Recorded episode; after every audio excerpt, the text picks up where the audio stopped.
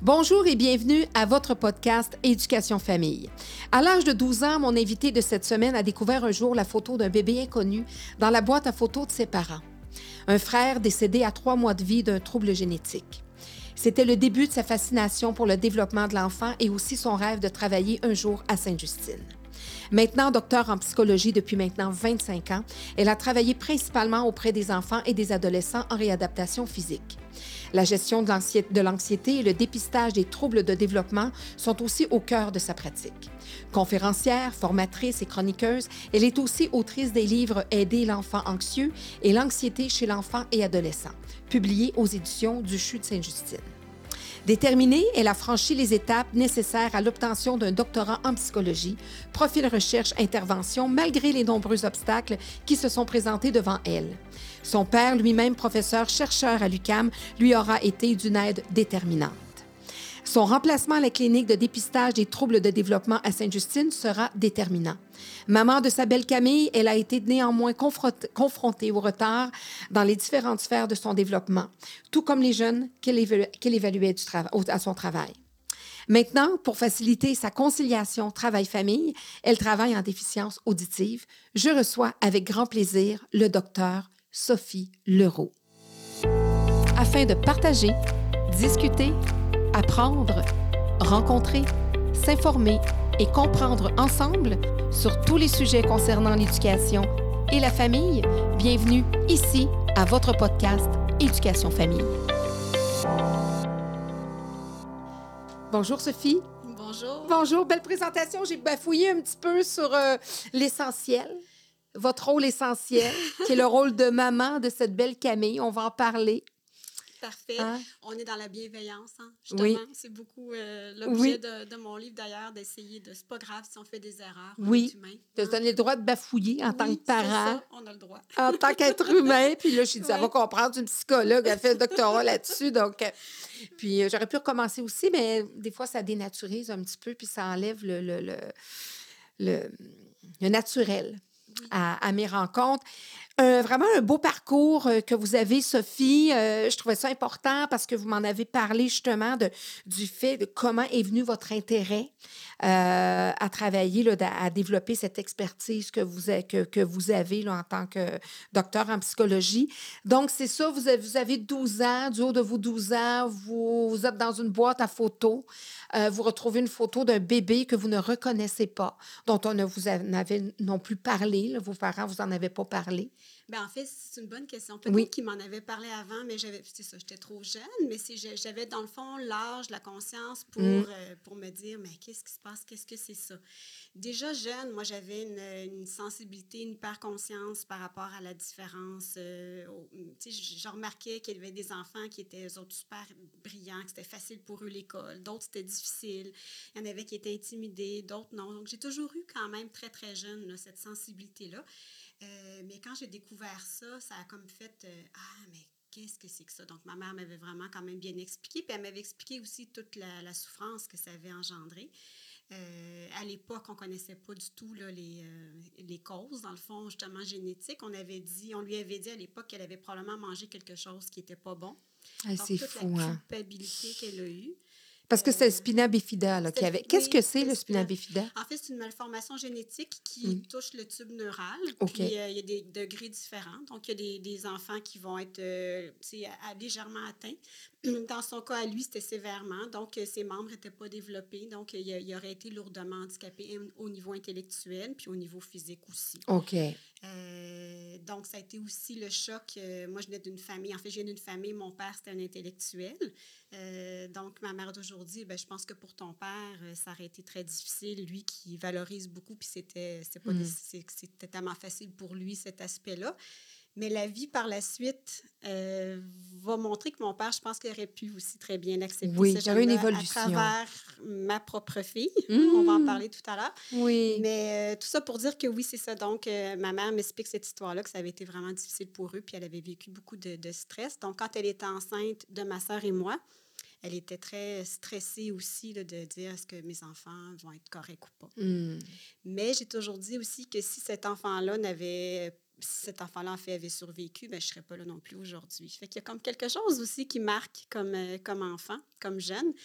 Mais à partir de ce moment-là, j'étais d'autant plus fascinée par le développement de l'enfant. Donc, je l'étais déjà, mais j'ai comme. Euh, j'avais vraiment cette soif-là de comprendre et de connaître. Puis je me suis dit, ah, ben moi, un jour, je vais devenir euh, psychologue, puis je vais aider les enfants, à mieux comprendre qu'est-ce qu'ils ont, puis qu'est-ce qu'on peut faire. Donc, différence. Donc, vous, vouliez vraiment vous spécialiser pour les enfants qui avaient des, des différences physiques? Euh?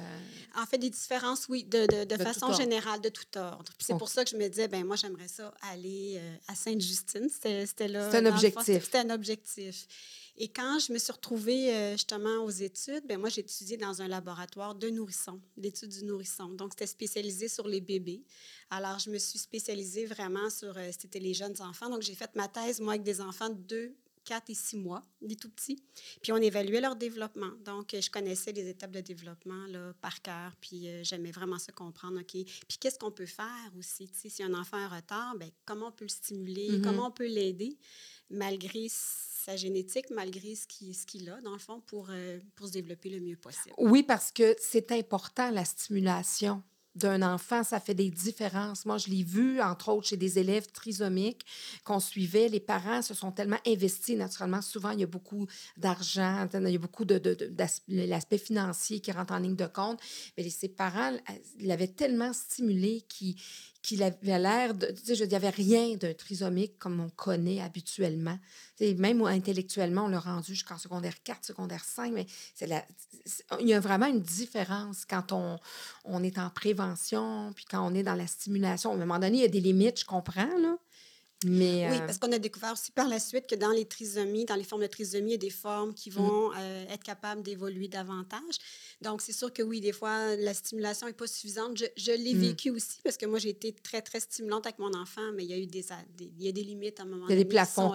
Mais c'est sûr que c'est mieux de stimuler que de ne pas stimuler. De tout essayer, en fait. Oui, effectivement. Oui, Donc, vous arrivez, là, vous faites vos, vos études euh, et vous arrivez finalement, déjà d'emblée à Sainte-Justine, vous entrez déjà dès le départ à Sainte-Justine ou il y a un parcours avant Sainte-Justine? En fait, c'est que lors de mes études, donc, je suis euh, au laboratoire du nourrisson. J'ai une collègue à moi qui étudie avec nous qui, elle, était au centre de recherche de l'hôpital Sainte-Justine et euh, il, cherchait justement des assistants de recherche pour travailler dans différentes recherches. Donc, elle m'a dit, ben, je pense que ça t'intéresserait. C'était avec les enfants qui ont la leucémie, euh, les grands prématurés. Euh, étant donné que je ma thèse, moi, était sur les prématurés, donc j'avais aussi un intérêt pour ça. Alors, j'ai entré un petit peu par la voie de la recherche.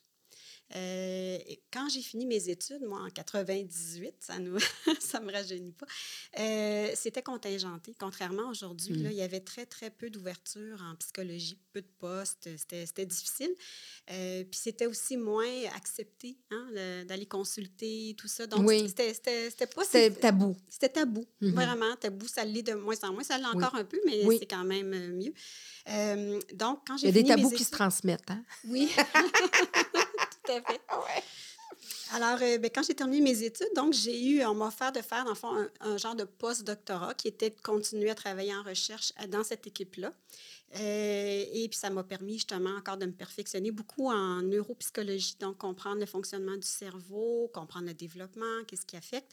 C'était un petit peu moins au niveau affectif. Je dirais que j'ai une curiosité très quand même cognitive, comment le cerveau fonctionne qui, je crois, aujourd'hui m'aide encore, dans le fond, même avec les problèmes comme bon, l'anxiété et tout, d'avoir une compréhension du fonctionnement euh, cérébral aide énormément à, comprendre aussi les interventions, puis à, oui, à comprendre le reste. Donc, je me suis retrouvée dans ce, dans ce centre de recherche-là. Puis ensuite, quand il y a eu des postes qui ont été euh, offerts à Sainte-Justine, bien là, j'ai pu déjà, j'avais comme une petite porte d'entrée. Puis, euh, puis mon rêve, qui était de travailler euh, justement au centre de développement, bien, s'est concrétisé parce qu'il y avait un remplacement qui était offert. Donc, je me suis retrouvée là. Donc, votre clientèle était... c'est quoi votre clientèle principalement dans ces dernières, dans ces 25 années-là -là, d'investissement auprès des à Sainte-Justine? Bien, Ben, en fait, c'est ça. C'est d'abord, j'étais à, à l'hôpital même. Euh, rapidement, ensuite, avec la vie, avec mon histoire mm. personnelle, donc on, va en parler tout à l'heure, mais je me suis retrouvée à aller en réadaptation physique, donc à Marie-Enfant, qui est le centre de réadaptation de l'hôpital Sainte-Justine.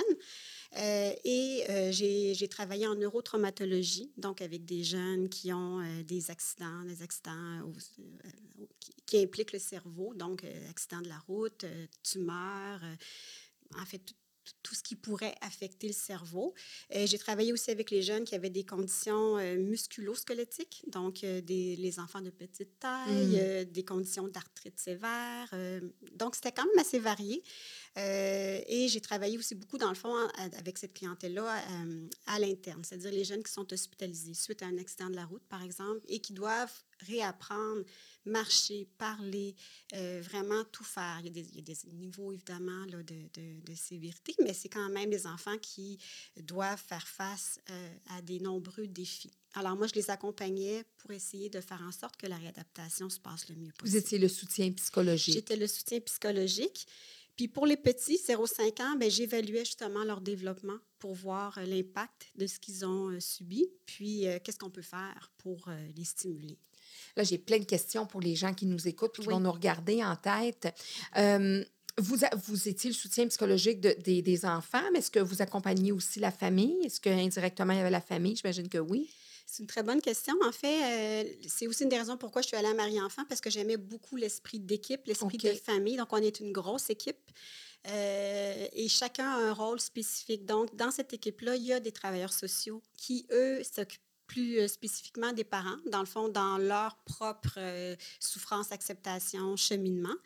Euh, moi, j'avais travaillé avec les parents en lien avec l'enfant. Si j'avais des recommandations, par exemple, pour aider l'enfant, oui, je, je, travaille avec les parents, mais le soutien psychologique est offert par les travailleurs sociaux. OK. Donc, vous vous concentriez davantage sur les enfants qui vivaient là, ces, ces, soit ces drames-là ou qui, qui, étaient nés avec certaines différences. Oui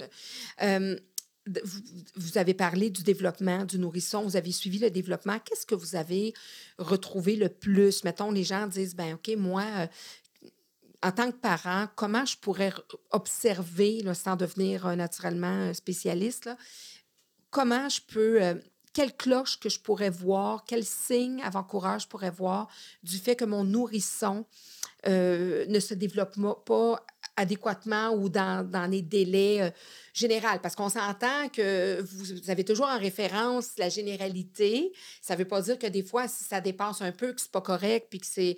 Donc, un parent qui nous écoute ou les nombreux parents qui nous écoutent, euh, qu'est-ce qu'on pourrait leur donner comme peut-être point d'observation chez les jeunes nourrissons? Bien, en fait, tout d'abord, euh, un enfant, même dès l'âge de deux mois, normalement, il y a un contact visuel hein, qui, est établi avec nous. Donc, il va, s'intéresser à nous, il va nous regarder. Euh, c'est un enfant qu'on va voir qui est curieux, qui est intéressé par ce qui se passe. Donc, qu'on va lui offrir, lui présenter des, des, jouets, puis qui va être capable... Regarder partout. Comme oui, regarder, c'est ça. Parce que dans les signes, dans le fond, dans qu'est-ce qui devrait nous inquiéter chez l'enfant, ben on pense toujours à l'autisme. Donc, mm. c'est pour ça que je parle du regard, du contact, qu'on peut détecter quand même assez tôt si c'est difficile pour l'enfant. C'est sûr que s'il y a des troubles de, de, motricité, donc de planification motrice, des fois, au niveau visuel, c'est plus difficile aussi. Fait il faut garder en tête que ça se peut qu'effectivement qu'il y ait un certain retard puis que ça, ça se récupère un enfant qu'on on va porter attention à ce que l'enfant vocalise, est-ce qu'il fait des sons. Euh, donc, ça aussi, c'est un signe que, bon, au moins la production des sons. Donc, il n'y a pas de problème non plus au niveau de comment placer sa langue dans sa bouche, parce que ça, c'est un indice aussi souvent d'une difficulté de planification motrice. Ensuite, bien sûr, ben, est-ce qu'il explore avec ses mains? Est-ce que ses mm. deux membres euh, bougent également ou c'est juste un côté? Euh, ça, c'est des choses aussi qu'on peut facilement voir. Donc, oui, on a les grandes étapes. Maintenant, c'est accessible hein, sur le, site même euh, Naître et Grandir. Ils expliquent bien les étapes. souvent, les parents même reçoivent l'information sur les étapes. Donc, c'est pas parce que l'enfant, effectivement, n'atteint pas, euh, mais c'est plus puis je vous dirais qu'en général, les parents, souvent, ils le sentent. Mm-hmm. Oui, je le dis souvent aux, aux parents, la petite voix intérieure, écoutez-la. Ne, la, ne l'étouffez pas. Maintenant, est-ce qu'on l'écoute toujours, des fois, pour mm. différentes raisons? On ne veut pas voir, on a peur, on est dans le déni.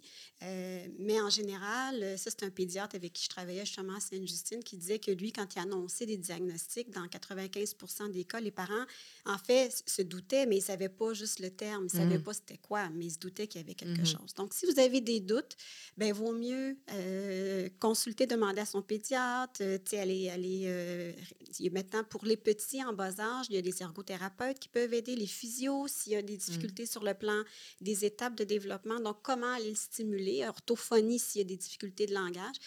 Donc, je sais que les services ne sont pas toujours mm-hmm. euh, facilement accessibles, mais il y a beaucoup de choses maintenant qu'on a justement en ligne, qu'on peut essayer de voir, puis euh, trouver des façons d'essayer de le stimuler. Mais en cas de doute, euh, demandez à votre pédiatre. Oui, puis je dirais, il y a deux peut-être ennemis à ça, dans le sens qu'il faut être préventif, il faut écouter notre petite voix, mais il ne faut pas s'en créer une. Donc, des fois, là, je vois de plus en plus de parents anxieux. On va, on va en parler de l'anxiété tout à l'heure. Des fois, là, sont comme trop... Euh, ils vont parfois se pas créer des problèmes, mais ils vont ils vont s'en créer une petite voix. Donc, il y, a, ça, moi, je trouve, qui peut être un danger. Là, vous me corrigez si, corrigerez si je me trompe. Puis, il y a aussi le déni. Alors, justement, quand on arrive chez le médecin, puis qu'il dit, ah, écoute, je le savais, puis de dire non, puis d'étouffer cette petite voix-là, de dire, ben non, regarde, ça, ça non, pas mon enfant, ça se peut pas. Euh, sais, je me suis bien alimentée pendant ma grossesse, je fume pas, je bois pas. Euh, donc, des fois, il y a le déni qui peut, à ce moment-là, être un, ennemi. Pourquoi? Parce qu'on est moins proactif, puis euh, le temps compte dans certains cas. Oui, tout à fait. Tout à fait. C'est sûr que, oui, fait dans le fond, les extrêmes, hein, c'est jamais mm-hmm. l'idéal. C'est trop peur, pas assez peur. Il y a comme, c'est ça. Faut essayer de rester, mais. De, de, garder la tête froide, puis de quand même, si ta petite voix nous parle, puis il y a des choses qu'on. Souvent, on a des enfants autour de soi, on dit, il me semble que des, il y a des, quelque chose qui ne fait pas, ou que mon plus vieux faisait, que mon plus jeune ne fait pas, ou si on est nouvellement parent. De... Puis maintenant, il y a tellement de ressources. Et encore là, il faut, faut, faire attention aux ressources qu'on a sur Internet. Ça aussi, euh, des fois, ça a de l'allure, mais des fois, ça. Donc, d'aller voir les bonnes personnes, de se poser euh, les bonnes questions. Donc, ça, ça c'était la, la, question par rapport, je m'étais dit, ah, ben, tu sais, les, les, gens qui ont des poupons, etc.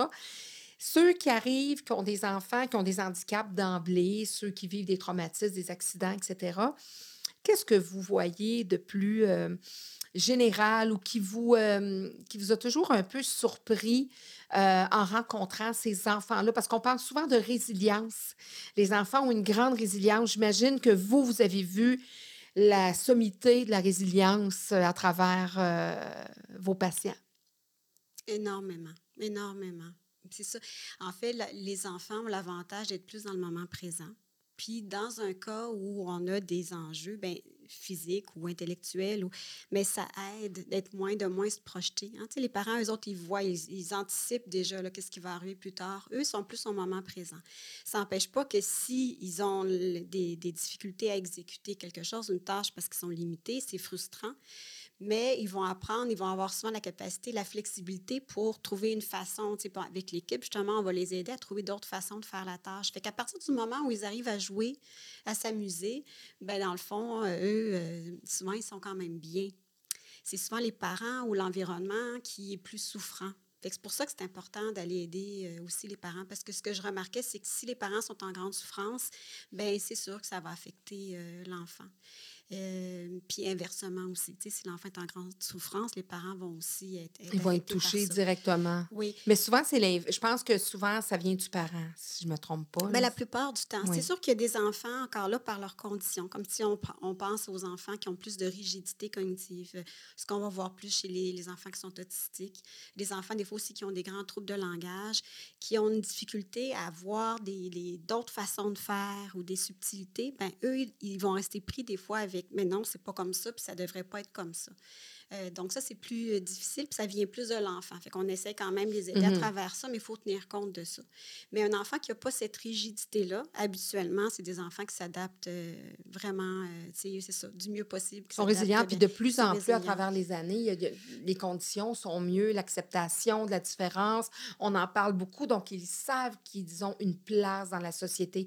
Il y a encore beaucoup ah de travail à faire, on n'en fera jamais assez, mais si on recule, ne serait-ce que 10 ans, 15 ans, 20 ans, notre époque à nous, un enfant qui naissait handicapé ou qui avait, ben, vraiment souvent, même il y avait des diagnostics, et c'était des petits tannants, puis euh, bon, etc.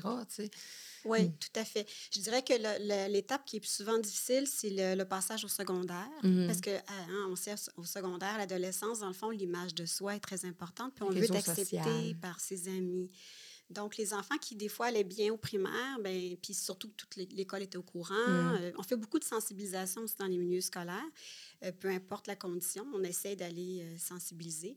Comme en ce moment, je travaille en déficience auditive, alors euh, c'est merveilleux. Il y a une équipe, il y a une audiologiste, des fois j'accompagne aussi, qui va aller expliquer comment ça fonctionne, dans le fond, l'oreille, c'est quoi les appareils, tout ça. Donc, quand le, professeur arrive avec son système MF, le jeune mmh. avec ses appareils, ben déjà les jeunes sont, sont au courant. Donc, c'est souvent aussi le manque d'information hein, qui fait qu'on va porter des jugements, oui. qui peut avoir... L'inconnu, ça fait peur. Ça fait peur. Est-ce que je vais l'attraper? Est-ce que c'est bon? Alors, fait, quand on répond aux questions, en général, les jeunes sont très ouverts face à la différence, justement. Mais en vieillissant, là, non, on devient avec des critères plus euh, dans l'apparence, tout ça. Fait que c'est plus difficile pour ces jeunes-là, surtout s'ils ont des, des, euh, un tempérament plus anxieux. Euh, je vous dirais, là, honnêtement, c'est vrai que c'est plus un défi. C'est possible de les accompagner, de les aider, mais ça reste un défi dans notre société. Oui, parce que quelqu'un qui, par exemple, au niveau euh, trouble auditif central, par exemple, c'est pas visuel, on ne le voit pas. Hein? C'est auditif, donc euh, ça paraît moins, mais c'est quand même là, puis ça demande quand même des ajustements, puis c'est un défi, puis c'est quand même une différence au niveau de la communication. le ça aussi, il y a eu énormément d'avancées là-dedans. Quand on parle d'un vraiment une différence très, très, très physique où là, tu ne te fonds pas dans la masse.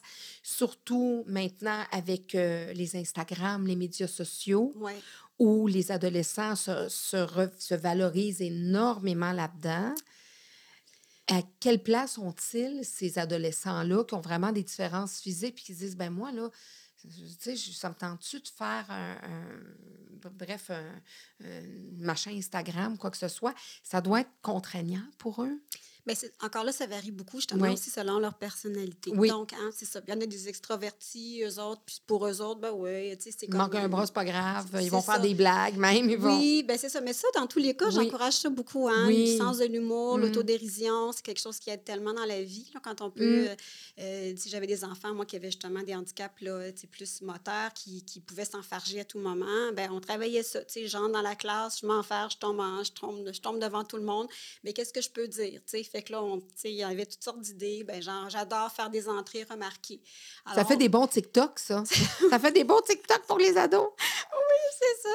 Alors, euh, ben, donc, c'est ça. on les aide à essayer de trouver, de revirer ça d'une façon qui est plus euh, constructive. Mais euh, ça n'empêche pas que c'est vrai qu'il y a des jeunes pour qui c'est plus difficile, qui sentent. c'est là où on va aller voir, ben, est-ce qu'il y a des. Il y a beaucoup de sports adaptés qui existent, des regroupements. Des fois, de se retrouver avec d'autres jeunes aussi qui ont une condition similaire, ça fait du bien de dire je ne suis pas tout seul. Et de s'entourer aussi de bons amis. Mm-hmm. Euh, j'en parle justement euh, dans mon livre aussi, mais les valeurs, les valeurs qu'on a, euh, si c'est important pour nous justement, l'ouverture, l'accueil, bien, si on, essaie d'aller vers des amis qui ont ces mêmes valeurs-là, ça risque d'être des amis aussi qui vont être plus fidèles, plus mm-hmm. stables. Puis, qui vont être là pour les bonnes raisons aussi. pour les bonnes raisons. Puis ce qui fait que le fait d'avoir un réseau puis de se sentir accepté, ça a un impact. Surtout à l'adolescence. Hein, surtout à l'adolescence, c'est sûr et certain. Comment est venu euh, le sujet de l'anxiété dans votre vie? Parce que là, vous avez aussi euh, quand même écrit euh, des ouvrages par rapport à ça. c'est venu comment? Ben en fait, c'est sûr que moi, très jeune, puis je vois, j'ai des photos de moi bébé. ben, en fait, très, très jeune, je vois que j'ai des grands yeux, puis je suis déjà là, comme celui qui vive à observer. Fait que moi, je suis une nature euh, anxieuse. Je dirais que j'ai des traits anxieux, euh, pas nécessairement au niveau du trouble, parce que je suis très mhm. fonctionnelle quand même, mais j'avais, je suis timide, tu sais, euh, difficulté à me séparer de mes parents. fait que j'avais vraiment beaucoup d'éléments comme ça. Puis c'est seulement quand je me suis retrouvée justement à l'université étudiant en psychologie que là, j'ai découvert l'anxiété, que c'était quelque chose qui existait, puis qu'il y avait des moyens dont à l'époque, à l'époque, on, on, recule dans les années 90, mais c'était beaucoup le modèle d'exposition. Hein. on s'expose à ce qui nous fait peur, puis ça nous aide euh, à fonctionner. Alors moi, j'ai beaucoup intégré ça, puis je me suis dit, ben je vais foncer malgré tout, je vais faire face à ce qui me fait peur. Puis, euh, puis d'ailleurs, c'est pour ça que même aujourd'hui, je fais des, je fais des conférences, je fais, des, je fais beaucoup de choses que, ce n'est pas dans ma nature profonde. C'est pas aussi facile que pour quelqu'un d'autre. Mmh. Mais parce que j'aime ça, j'aime ça transmettre mon savoir, j'aime ça aider, bien, la motivation m'aide hein, à m'exposer. Donc, tout ça pour dire que moi-même, je suis une personne qui vit de l'anxiété, beaucoup d'anxiété de performance. Euh, je viens d'un milieu où mon père, justement, c'était un professeur-chercheur, c'était un homme extrêmement brillant, euh, très bon, mais très exigeant envers lui-même. Il n'y avait pas beaucoup de place à l'erreur. Pas beaucoup de place à l'erreur intellectuelle, je dirais. Hein, c'est le bon mot, il fallait bon, mm. la bonne expression. Puis ma mère, elle, qui était plus une femme pleine d'émotions, beaucoup plus chaleureuse. Donc, en fait, ben, c'est pas que mon père n'était pas chaleureux, mais il était plus, il plus cartésien. Cartésien, oui, c'est ça. Il faisait une belle équipe, mais ma mère, elle, elle était plus dans l'apparence, euh, justement, physique, tu sais, euh, bien paraître. Elle, c'était plus euh, l'importance qu'on soit aussi agréable avec les autres. Donc, des, des, des niveaux d'apparence différents. Euh, Et la ligne était assez droite. Il n'y avait, pas de. Non, c'est ça. C'est ça. Pas trop place à des, à des, euh, des esclaves. Exactement. Donc, moi, j'ai appris très jeune qu'il fallait que je sois donc euh, le plus possible intelligente. Et puis, j'avais toujours le sentiment que je ne l'étais pas non plus parce qu'avec un. Quand on a un père qui est hmm. si, ça, si brillant, c'est difficile. puis encore aujourd'hui, des fois, je me dis, mais j'ai fait un doctorat, moi. Ben j'ai, oui. Puis j'ai même fait quelque part un post-doctorat. J'ai la difficulté à le croire. C'est comme si je me dis, ben ça se peut pas. J'ai eu de l'aide, justement, de mon père aussi. Hein, une chance. Ben, il vous a tiré vers le haut, comme on dit. Donc, ça peut être exigeant, ça peut être stressant, ça peut être confrontant. Mais à quelque part, c'était un modèle. C'était un modèle, oui. Puis ma mère aussi, qui était. Ma mère mm-hmm. était une enseignante de formation. Mm-hmm. Ma mère était, excellente en français. Fait que dans le fond, elle aussi, elle corrigeait. Les deux corrigeaient euh, souvent mes travaux, m'aidaient à, à, me restructurer. Fait qu'ils m'ont vraiment beaucoup, beaucoup aidé. Euh, mais toujours est-il que c'est ça. Je viens d'un milieu quand même mm. assez performant. Mais qui euh, est associé aussi à des qualités. D'ailleurs, j'en parle dans, dans, mon livre parce que pendant longtemps, je me disais, oui, mais comme toute chose, c'est rarement juste positif ou négatif. Il y a mm-hmm. toujours l'envers de la médaille. Le défaut des qualités, la qualité des défauts. Exactement. Puis dans le cas de l'anxiété, ben, le désir de bien faire les choses, de vouloir. Puis moi, je, honnêtement, je pense que c'est ça qui m'a permis de continuer parce que quand je me suis retrouvée au baccalauréat en psychologie, euh, on était plus de 300. Ils nous disaient, il y en a à peu près 30 parmi vous qui allaient pouvoir continuer aux études avancées. Euh, c'est très, très, très sélectif. Puis j'étais pas nécessairement la meilleure de classe. J'étais, j'étais bonne dans certains, dans certains aspects, mais je me qualifierais pas de la première de classe. Euh, j'ai un cerveau, je pense, qui justement des forces, des difficultés, euh, qui, qui, me rend un peu unique aussi. Euh, mais c'est ma, mon anxiété, ma, le fait de me dire, ben moi, c'est ça que je veux. Je voyais pas tant de plan B. Je me disais, c'est vraiment ça que je veux. J'étais fascinée par le développement des enfants. Je voulais les aider. Euh, puis je me suis appliquée. Donc, moi, ça m'a donné l'énergie, la drive pour être studieuse, avoir des bonnes notes, parce que c'était ça que je voulais faire. Fait que dans ce cas-là, l'anxiété, oui, j'étais plus euh, fébrile, peut-être plus euh, sensible, mais ça a été très, très positif dans mon cas. Mais l'objectif était clair, puis vous étiez bien grandé sur votre, sur votre objectif. Oui, exactement. C'est sûr qu'à un niveau trop élevé, là, on devient non fonctionnel, puis bon, ça devient difficile. J'ai quand même toujours réussi, malgré tout, à, euh, ça, à garder euh, cet équilibre-là. Mais ça reste que j'ai une personnalité euh, perfectionniste, anxieuse. Mais ce que je fais, j'essaie de bien le faire. Puis je pense que ça aussi, c'est aidant. Dans bien des contextes, ça, ça, me sert. Où est la place? Puis là, c'est vraiment la mère qui parle parce que moi, j'ai deux enfants, puis ma grande, je, sais qu'elle est anxieuse. Et euh, de part, naturellement, mon travail et tout ça, je m'attribue une partie certaine de son anxiété. Je, je considère qu'elle a une anxiété que j'ai pavée à quelque part. Elle était possiblement prédisposée. Euh, j'aimerais ça que vous m'en parliez plus parce que, puis moi, je le vois aussi à travers des élèves, parce que souvent, derrière un enfant anxieux, un jeune anxieux, il y a un parent anxieux. C'est une très bonne question. Euh, dans le fond, euh, je me suis beaucoup euh, questionnée sur ça et c'est ce qui fait aussi, dans le fond, dans mon livre, j'ai pris le temps de, je, je, je, me mets toujours à jour. Hein. le, fait d'avoir une formation de, de chercheur aussi, mm-hmm. j'aime ça connaître qu'est-ce qui se fait, qu'est-ce qu'on découvre. Ça évolue tout le temps. Ça évolue tout le temps. Et là, on sait maintenant qu'il y a des gènes associés à l'anxiété. Fait quand vous disiez quelle est la part, on sait qu'il y a cette prédisposition-là. Donc, on n'est pas tous égaux en, lien avec l'anxiété. Donc, si on a cette prédisposition-là, on est plus à risque. Maintenant, ce qu'on sait, c'est que c'est une interaction de facteurs d'enfant associé à l'enfant à ses parents, donc évidemment comment ils sont avec lui, puis à l'environnement, nos expériences de vie. Dans l'environnement, je dirais que ces dernières années, on voit qu'il y a une augmentation, beaucoup de l'anxiété associée à, en fait, bon, ben on a eu la pandémie qui est un mm. facteur de stress important, mais c'est aussi pourquoi notre société qui est axée sur la performance, qui est très individualiste comparativement à ce qu'on avait auparavant. Donc, on se définit quand quand on est bon, quand on réussit à faire quelque chose, qu'on se distingue en compétition avec les autres. Alors, ça amène beaucoup d'anxiété, ne serait-ce que de, de, pouvoir avoir cette image-là les parents, dans le fond, leur rôle, mais les parents sont pris aussi avec cette société-là, ce modèle-là. Mm. Hein. Fait que, tu sais, on, on, a beau dire, mais nous-mêmes, on est comme pris avec ce modèle-là, essayer de faire le mieux possible. Avoir des amis, des, même des, des couples d'amis. Moi, je trouve que justement, la nouvelle génération de parents s'en met tellement sur les épaules. Là. Naturellement, les filles veulent travailler avec raison. Elles veulent avoir une indépendance. Elles veulent être des mamans parfaites. Il faut que leur maison soit spick and span, comme dans le temps nos grands-mères puis nos mères, mais qui, elles, restaient à temps plein à la maison. Donc, la maison pouvait être spick and span. Mais là, elles veulent comme. Puis au, au goût du jour aussi. Au hein, goût du jour. Là, il y a la mode. Au, goût du jour, donc bien mise, bien coiffée, bien. Ouais. C'est beaucoup, là, sur, euh, sur leurs épaules. C'est beaucoup, c'est beaucoup. Fait qu'il y a beaucoup d'épuisement, de stress. Euh, ce qu'on sait, euh, ça, c'est les études de Sonia Lupien, là, qui euh, on en entend beaucoup parler. Elle a fait vraiment des études extraordinaires, de, son livre aussi par amour du stress. Mais elle, elle a montré que le stress, ça se communique aussi, ça se transmet. Mm. Parce qu'à la base, dans le fond, l'anxiété, c'est quoi? Mais ben, c'est une peur. Hein? Il y a une mm. émotion de peur derrière ça. À l'origine, c'était des peurs associées à la vie, la mort. Le, mammouth, on devait mm. combattre. Donc, c'était vraiment des, des, des, des c'était plus des conditions qu'on pourrait appeler, dans le fond, plus physiques. Mais aujourd'hui, on est rempli de, de, de, peurs qui sont plus psychologiques. La peur d'être rejeté, abandonné, ridiculisé, euh, qu'on a beaucoup aussi avec euh, les réseaux sociaux. Et... Donc, ces peurs-là font en sorte que c'est, on est constamment hein, dans un mode, on est comme euh, activé, on est sur la, la, défensive, puis on n'a comme pas assez de temps pour récupérer, pour relaxer, pour se remettre de ce stress, de se déposer.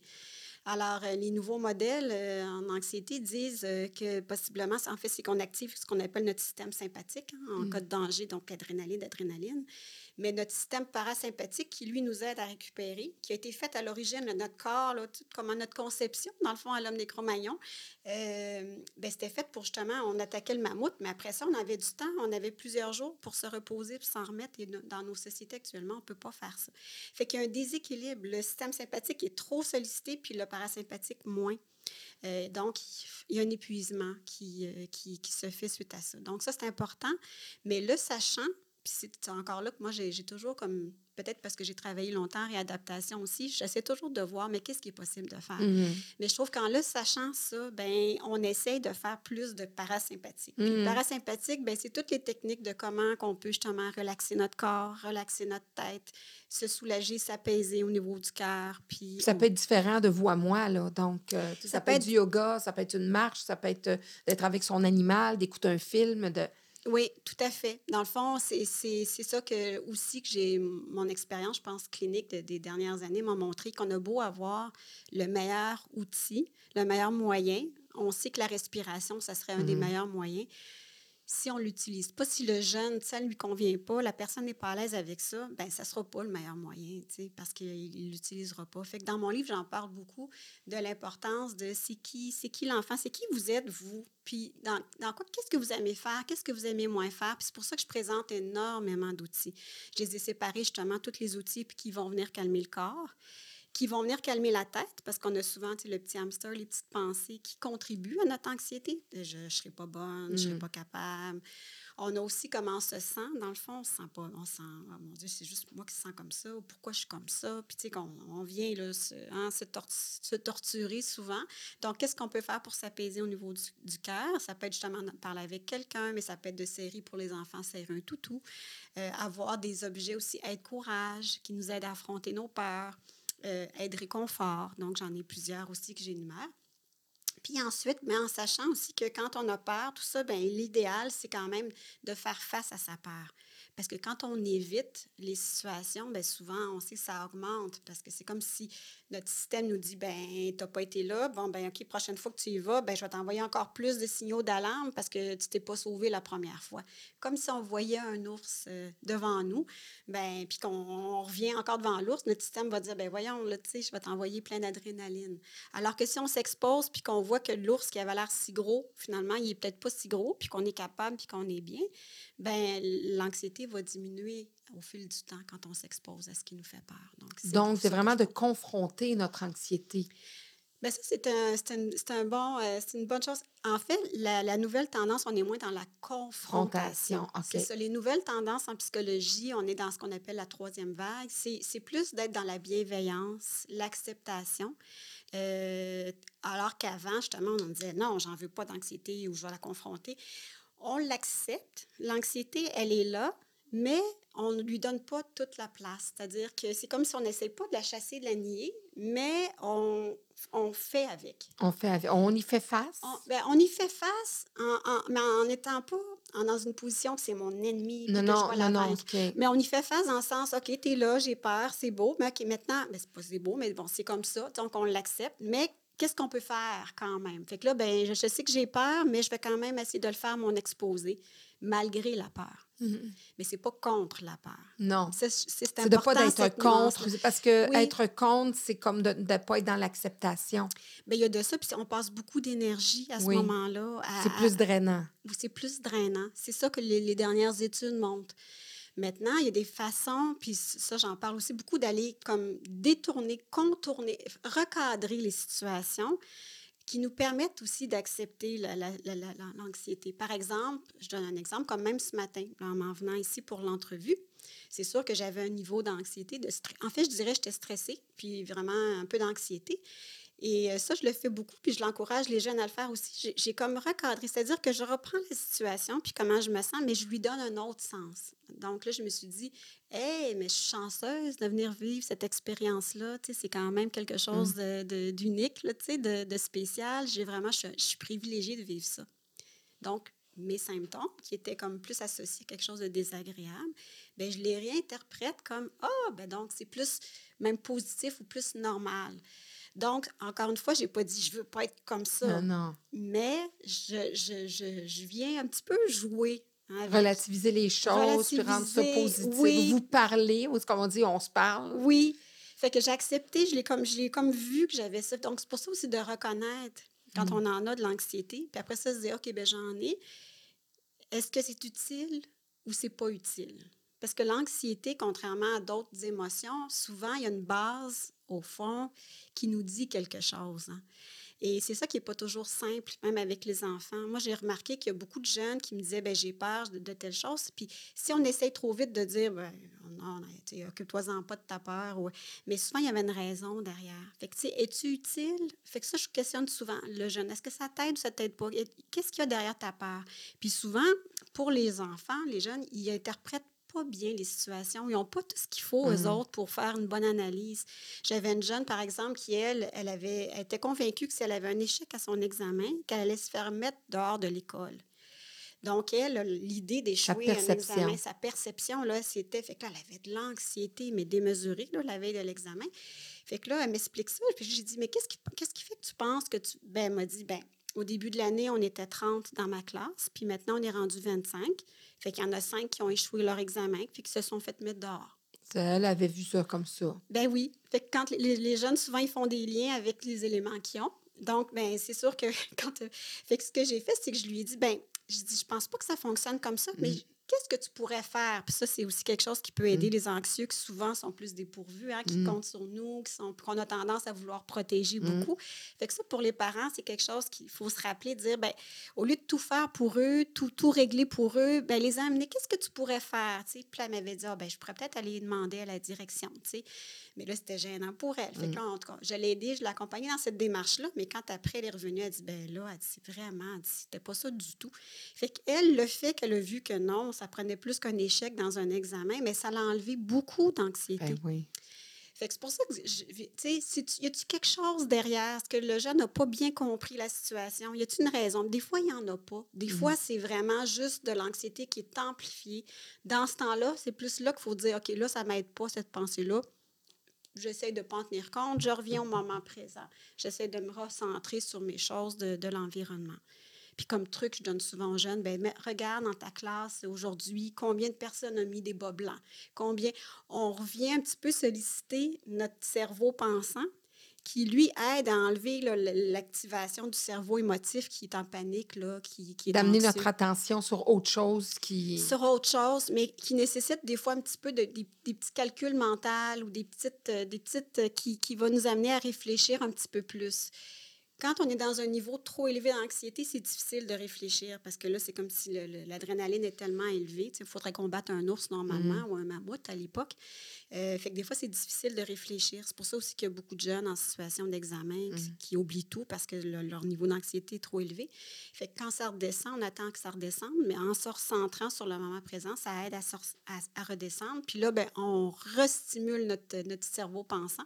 Fait que c'est des moyens comme ça, dans le fond, qu'on j'ai beaucoup d'outils pratiques ben oui, non, c'est intéressant parce que, par exemple, un, un, jeune qui est au cégep, à l'université ou même au secondaire ou même au primaire, qui est très anxieux puis qui oublie tout, qu'est-ce qu'on peut donner comme truc à, à ces étudiants-là? Bien, donc, eux, ça va être aussi beaucoup la prévention. Hmm. Hein, parce que dans le fond, l'anxiété, c'est trop d'adrénaline dans le corps. Fait qu'on essaye toujours en prévention de diminuer. Donc, déjà, si on arrive, admettons, on est à 7 sur 10 d'anxiété, puis on a un examen, c'est pas long qu'on l'atteigne, notre 10. Hmm. Mais si notre corps est assez apaisé, puis qu'on est à 2, 3, bien, on va mieux tolérer le stress, puis ce qui va se passer. Donc, prévention, c'est bien dormir. Euh, euh, le dormir suffisamment, c'est quand même beaucoup selon l'âge, mais c'est souvent au moins 9-10 heures hein, pour les jeunes. Euh, et ça, ça fait en sorte que justement le cerveau, il va mieux réguler les émotions. Donc déjà, ça, ça prédispose. Puis c'est un des meilleurs prédicteurs de santé mentale, dormir suffisamment, puis faire de l'exercice. C'est les deux qui sont ressortis de toutes les études comme les meilleurs prédicteurs. L'exercice, mais il y a beaucoup de jeunes qui n'aiment pas ça ou qui ne sont mm. pas sportifs. À ce moment-là, c'est pour ça qu'eux, dans le fond, les respirations, les, le yoga, la danse, ça peut être une autre façon ou trouver, dans le fond, c'est peut-être pas obligé d'être le gros, gros exercice, mais de trouver quelque chose qui va permettre d'apaiser le corps en prévention. Donc, ça, c'est déjà très, très aidant. Ensuite, ben, on peut travailler justement à différents niveaux. Si c'est les pensées qui sont trop envahissantes, ben, c'est là qu'on va aller l'aider à dire, regarde, ta pensée, est-ce qu'elle t'aide ou pas? Bon, ben, essaye de ne pas en tenir compte parce qu'ils ne sont pas toujours vrais, nos pensées. Surtout quand on est anxieux, c'est amplifié. Mm Des fois, on se crée des scénarios qui ne sont pas là. On se crée des scénarios qui ne sont pas là. C'est ça. Euh, ça peut être justement de revenir à des, des, moyens. Il y a beaucoup aussi de choses, des outils sensoriels maintenant qu'on retrouve qui sont de plus en plus populaires. Mais moi, je trouve que les jeunes, en tout cas, ils me le disent souvent, ça les aide. Là, ça peut être des objets à étirer, ça mhm. peut être euh, à manipuler. Il y a des, des labyrinthes visuels qui aident à se calmer, des lampes avec des bulles. Donc, on va essayer de se mettre dans un environnement qui est comme euh, un petit peu plus apaisant. Mais c'est sûr que plein, il y, en a beaucoup, là, je, je pourrais en parler. Ben oui, ben oui, ben oui ben c'est votre expertise. Et puis, il fait des conférences, vous avez écrit là-dessus. Tout à l'heure, vous disiez justement, on, souvent on a tendance, parce que moi, je pense aussi que c'est ça, euh, les enfants anxieux, est-ce qu'on les a, parce que je trouve qu'il y a une, génération là, plus anxieuse que d'autres. Euh, puis, vous, vous, me le direz si je me trompe mais je considère qu'on les a peut-être trop surprotégés, cette génération-là, en tant que parents. Ça, c'est une très bonne question. En fait, c'est la ligne n'est pas toujours claire entre surprotéger puis être à l'écoute. Hein? Mm. Euh, on a moins d'enfants qu'on avait. Puis ça, c'est quelque chose qui est souvent dit. Mm. Quand il y en avait 10, je pense que veut, veut pas, l'attention la, n'était pas. Euh, mais la pression aussi n'était pas la même. Parce que, euh, je veux dire, on se disait dans la famille, il y en aura un qui sera médecin, il y en a un qui sera. On essayait d'avoir un petit peu tous les métiers. Un curé, tout ça. Puis il y en a d'autres ben, qui vont devoir lâcher l'école pour aller aider les enfants des plus vieux, des plus vieilles. Exactement. Mm-hmm.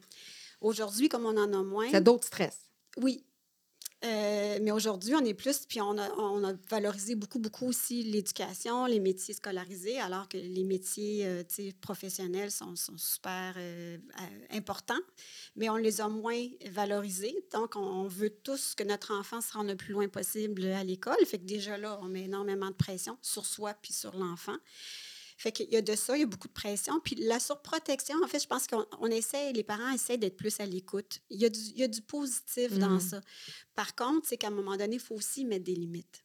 Et c'est là que c'est pas évident. Il hein. faut les laisser faire des erreurs. On ne peut pas les protéger de tout, puis de, leur empêcher, les empêcher de vivre des mauvaises expériences ou de. Ils doivent faire leurs expériences. Mais encore là, il ne faut pas aller dans l'autre extrême en disant, regarde, il fera comme moi.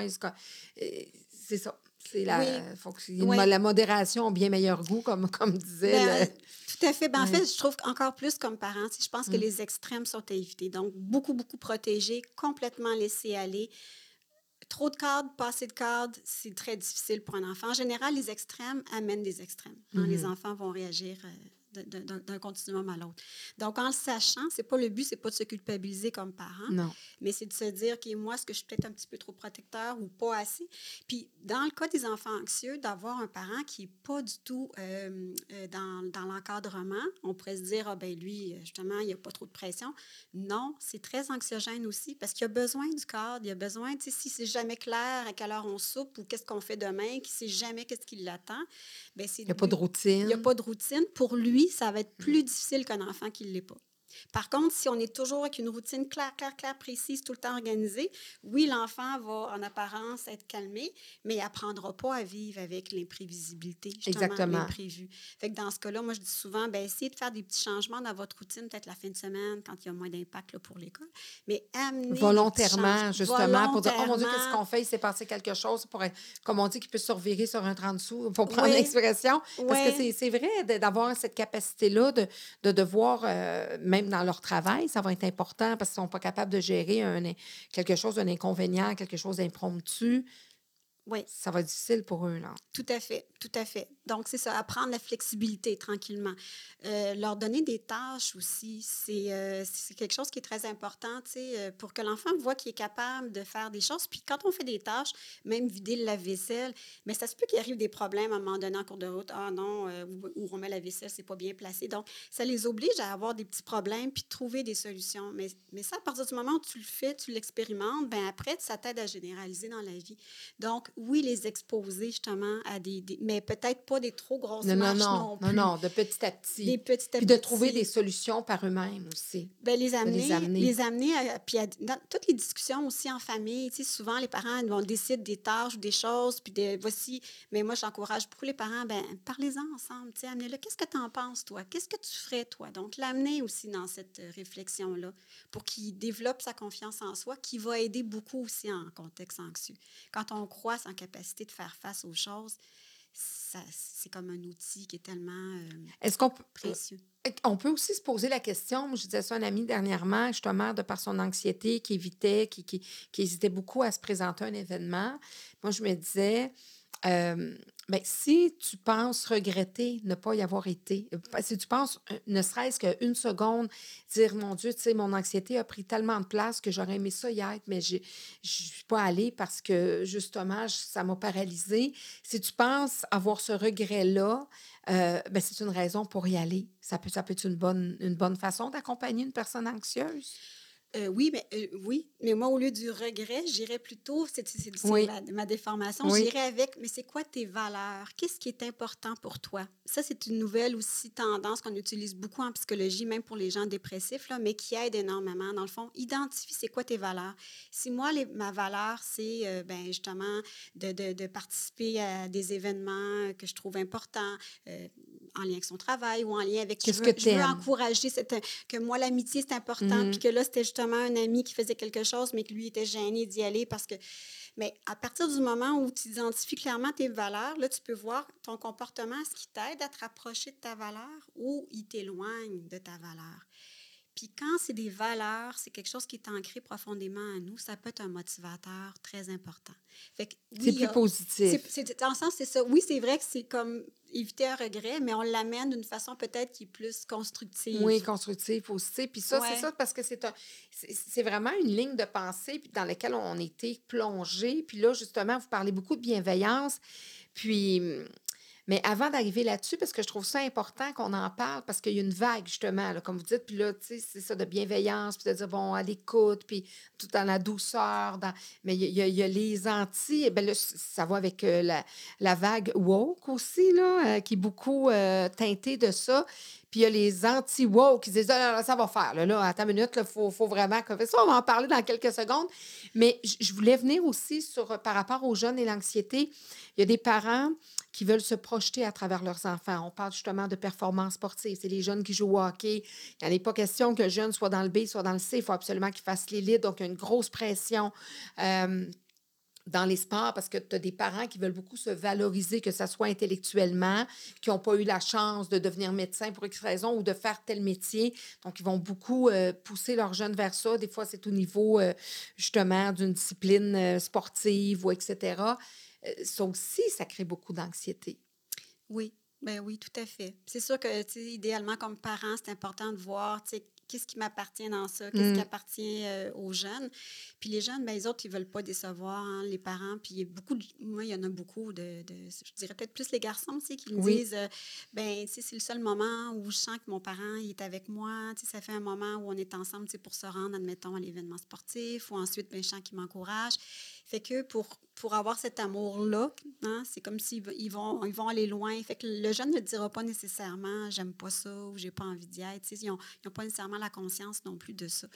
Euh, fait que c'est beaucoup aux parents de se regarder et dire ouais, jusqu'à quel, quel, point lui il aime ça ou que c'est moi qui veux ça. C'est sûr que oui. Oui, c'est ça. Puis le but, c'est pas de, de, de, de, Comment je pourrais dire de de de dire aux parents ce que vous faites, c'est pas correct. Mais les parents, nous sommes les modèles. Puis c'est important d'avoir régulièrement des introspections. C'est important de.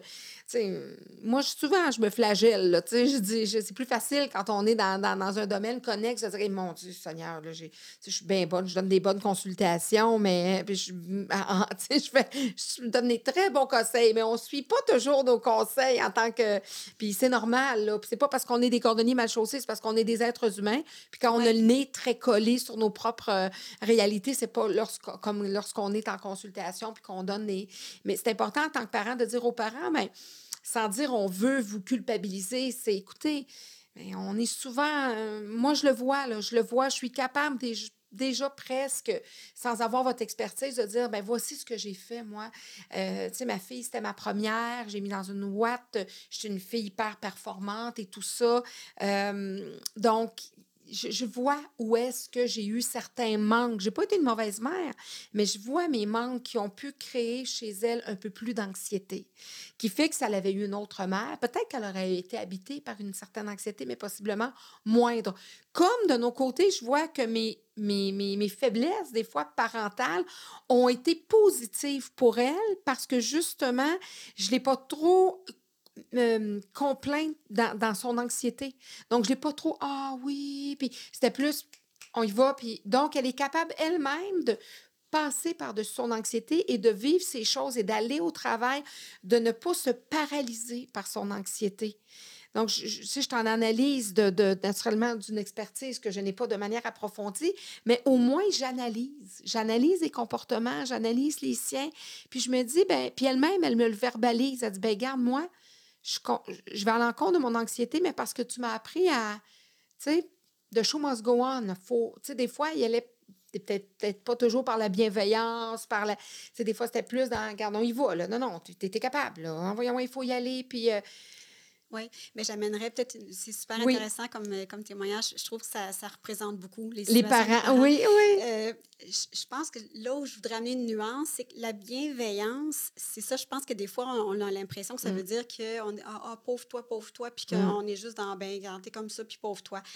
Euh, non, c'est pas ça. Non, c'est ça. La bienveillance, puis c'est peut-être la, la, je dirais que la, la, seule chose que je recommanderais qui est vraiment essentielle, c'est, c'est dans, la, dans, dans le sens que si l'enfant dit j'ai peur ou j'aime pas ça, la première étape, idéalement, c'est juste d'accueillir ça. Mm-hmm. Accueillir ça, ça veut dire OK, j'entends ce que tu me dis, donc tu as peur. Euh, oui, là, tu vois un gros ours. Donc, de, de, de, de faire du sens à ce qu'il ressent. Reconnaître. Reconnaître. Mais c'est pas parce qu'on reconnaît hein, qu'on accepte ou qu'on tolère ou qu'on ne fera rien avec ça. Donc, première étape, j'accueille. OK, je comprends, tu vis ça. OK, maintenant, Es-tu utile, cette anxiété-là, pas utile? Non, non, parce que là, t'empêche de faire une activité que tu aimerais. OK, bien, qu'est-ce qu'on peut faire avec ça? Donc, on reste proactif. Mhm. C'est pas parce qu'on accueille, qu'on est dans la bienveillance, qu'on ne fait rien. C'est peut-être là, parce que c'est peut-être là où on a l'image, peut-être plus de la méditation, où là, on laisse passer les, les, les, Donc, il y a des moments où, oui, c'est dans une philosophie, une approche, là, quand on médite, on laisse passer ça, on n'accorde pas d'importance à nos, à nos pensées. Mais dans la vie de tous les jours après, non, ça ne veut pas dire justement d'être passif. Là. Moi, je ne crois pas à ça. Je pense que non, il faut justement s'exposer, il faut faire quelque chose avec l'anxiété. Sinon, on est dans l'évitement. Mmh. Euh, mais je ne sais pas si c'est clair. Oui, oui, oui, c'est très clair. C'est qu'on prend juste une petite période pour dire j'entends. Parce que si on est tout de suite, euh, il nous dit anxieux, ben non, go, tu y vas, ben le non, ou euh, on n'est pas. C'est fermé. C'est fermé. C'est juste que le jeune sente qu'on a reconnu qu'il y avait ça. Puis après ça, ben donc, il est plus au fait même de tout ce qui va se passer comme émotion, de l'accepter, que des fois, on est même quand on, vit différentes émotions dans la journée. Ça aussi, c'est méconnu de la population puis des enfants. Moi, je passe souvent du temps à leur expliquer ça. Dans une même journée, il va y avoir plein d'émotions qui vont te visiter. Puis c'est normal. Puis ça, c'est grâce justement aux, mesures électrophysiologiques qu'on a pu voir ça, parce qu'on est tellement dans une société qui nous envoie le message qu'il faudrait toujours être de bonne humeur, toujours être heureux, puis qu'il y a des gens qui ont l'air de l'être. Mais c'est impossible. C'est impossible. Donc, on a des fluctuations. Puis à partir du moment où on a moins peur de nos fluctuations parce qu'on se dit, OK, ben c'est correct, c'est normal, dont la peur, ben on panique moins aussi quand on vit des émotions. On est moins dans des stratégies d'évitement. Tu sais, aller manger parce que là, on se sent pas bien. Hmm. De, de, de je suis contente, je mange, je suis fâchée, je mange, j'ai de la peine, je mange. Oui, dans mon cas, je vais magasiner. Puis je mange aussi des fois. Vous pouvez voir qui magasine puis qui mange entre les deux. Moi, je fais les deux, par exemple. Ah bon. je ne suis pas, pas sortie du bois. non, mais c'est bien d'en parler parce que c'est ça, c'est de reconnaître ça. Puis effectivement, là, c'est là qu'on va avoir des, certains comportements qui vont être moins... Euh, qui vont être moins favorables pour euh, guérir de ça, finalement, là, de, oui. reconnaître ben Oui, c'est ça. C'est pour ça. C'est pour ça. Fait que la, la bienveillance, c'est juste de dire, regarde, moi, je suis comme ça. OK, je, je le dis, j'ai peur ou j'aime pas ça, mais je reste pas dans un rôle de, de, de victime de ça. Je suis pas victime. On, on est dans l'acceptation de dire je le reconnais, que ce soit pour nous-mêmes ou pour quelqu'un d'autre. Je le reconnais ou je me reconnais de ce que je vis ou je te reconnais ce que tu vis. Oui. Je l'accepte, etc. Euh, Qu'est-ce qu'on peut faire? C'est ça. Donc, aller dans le questionnement. Puis, OK. Par la suite, on commence par l'accepter, ben, le reconnaître. Ensuite, on agit c'est plus positif, ça, à, travers des études, à travers des, des échanges, des, des, heures et des heures d'analyse et d'études. Euh, et là, ce que je comprends, c'est que ceux qui sont plus réfractaires à ce nouveau mouvement-là, qui est rattaché à la bienveillance, à euh, tout ça, euh, c'est parce qu'eux sont encore dans, dans, très ancrés dans, plus dans, on est dans l'action, des fois dans le déni, Hein, je pense que tout ça, le déni, on ne veut pas le reconnaître. Ben non, ça n'a pas de bon sens. Non, non regarde, t'es capable, t'es capable. Mets ça derrière toi, là. Go, go, go, go, là. C'est peut-être pour ça, là. Bien, il y a de ça. Puis, la, une des premières raisons aussi qu'on fait qu'on est dans, dans, dans, le fond, qu'il y a comme même dans les, les, les, les, jeunes, des fois, qui n'appliquent pas des moyens ou les parents qui n'appliquent pas des moyens, la première raison en général, c'est l'évitement des émotions mmh. désagréables. Fait qu'en général, c'est des gens qui sont, qui sont c'est pour qui c'est difficile d'être en contact avec ces émotions. Puis de gérer les émotions. Puis de les gérer. c'est tout ça. C'est pour ça que c'est si, il y en a beaucoup justement qui sont vite dans l'action parce qu'il faut, faut c'est dur, c'est un apprentissage. Puis plus on le fait jeune, plus on apprend jeune, c'est pour ça que dans les écoles, ben oui, il y en a beaucoup justement des petites techniques de méditation, de la bienveillance. Ben, quand c'est fait avec équilibre, qu'on n'est justement pas juste mm. dans, oui, mais à un moment donné aussi, il y a des choses à faire, ben c'est très, très utile. Fait que je pense que oui, pour ces gens-là, il y a comme quelque chose où on est moins connecté aux émotions, puis go, go, go, on fonce. Fait que je pense que l'idéal, c'est dans, comme dans toute chose, c'est d'éviter les extrêmes de ne pas voir les émotions ou de trop aller dans les émotions. Oui, on a, fait un petit bilan, mais après ça, on continue. C'est vraiment l'équilibre dans tout ça. Oui, puis je dirais aussi justement la gestion des émotions. C'est pour ça qu'on travaille avec les petits, les habiletés sociales, reconnaître les émotions avec des, justement des petits pictogrammes. Euh, est-ce que tu es fâché? Est-ce que tu es anxieux? C'est quoi être anxieux? Euh, est-ce que tu es joyeux? Est-ce que tu es triste? Etc. Donc, déjà là, de reconnaître les émotions quand ils sont plus petits. Puis même nous, ça peut nous faire travailler en tant que parents de dire, ben moi, est-ce que je les exprime, mes émotions? Comment je les exprime? Tu sais, je suis fâchée, j'ai le droit d'être fâchée, mais comment je les exprime? Est-ce que je crie? Est-ce que je hurle? Est-ce que je pleure? Est-ce que je boude? Est-ce que. Donc, tout ça. Fait que si l'enfant voit qu'on gère de plus en plus nos émotions, euh, puis je pense que cette nouvelle tendance-là est très positive. Là où certains vont voir un négatif, c'est où parfois ça peut générer, puis vous me direz si je me trompe, peut-être que j'erre complètement, ou des fois on va faire un lien avec des enfants rois, des enfants qui vont devenir rois et qui vont tyranniser et que le parent à quelque part, est tellement dans la bienveillance qu'il devient ami avec son enfant, il ne prend plus son rôle de parent, il se déresponsabilise. Il y a ça aussi qui peut être un danger à, l'extrémité de la bienveillance, de l'écoute, et etc. Oui, c'est pour ça que je oui, tout à fait. C'est pour ça que je reviens à la première phase, c'est écouter, mais ensuite, il faut quand même mettre un cadre.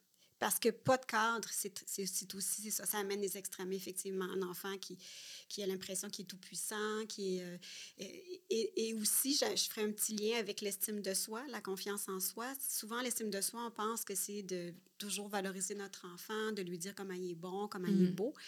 Mais ça, ce que ça fait, c'est que c'est beaucoup associé à l'anxiété de performance. Parce que quand on est dans le beaucoup, hey, t'es bon, bravo. Puis les jeunes sont comme très, très, très tôt, là, on a la perception de ce qu'on vient de faire. Ça mérite peut-être pas là, des bravos à pu finir. On, a, mm. on, a, juste mis la table. Euh, fait qu'ils ont conscience de ça. Fait que quand c'est trop, puis là, ça, ce que ça fait, c'est que l'enfant intègre qu'il faut qu'il fasse des choses pour qu'on lui dise bravo. Puis que c'est ça qui fait qu'il aussi qu'il mérite l'amour. Donc, on est beaucoup dans le paraître, il faut faire des choses. Donc, la bonne estime de soi, c'est reconnaître les forces et les limites qu'on a. Pour après ça, pouvoir dire, ben moi, ça, je suis moins bon dans ça, qu'est-ce que je, que je fais avec ça?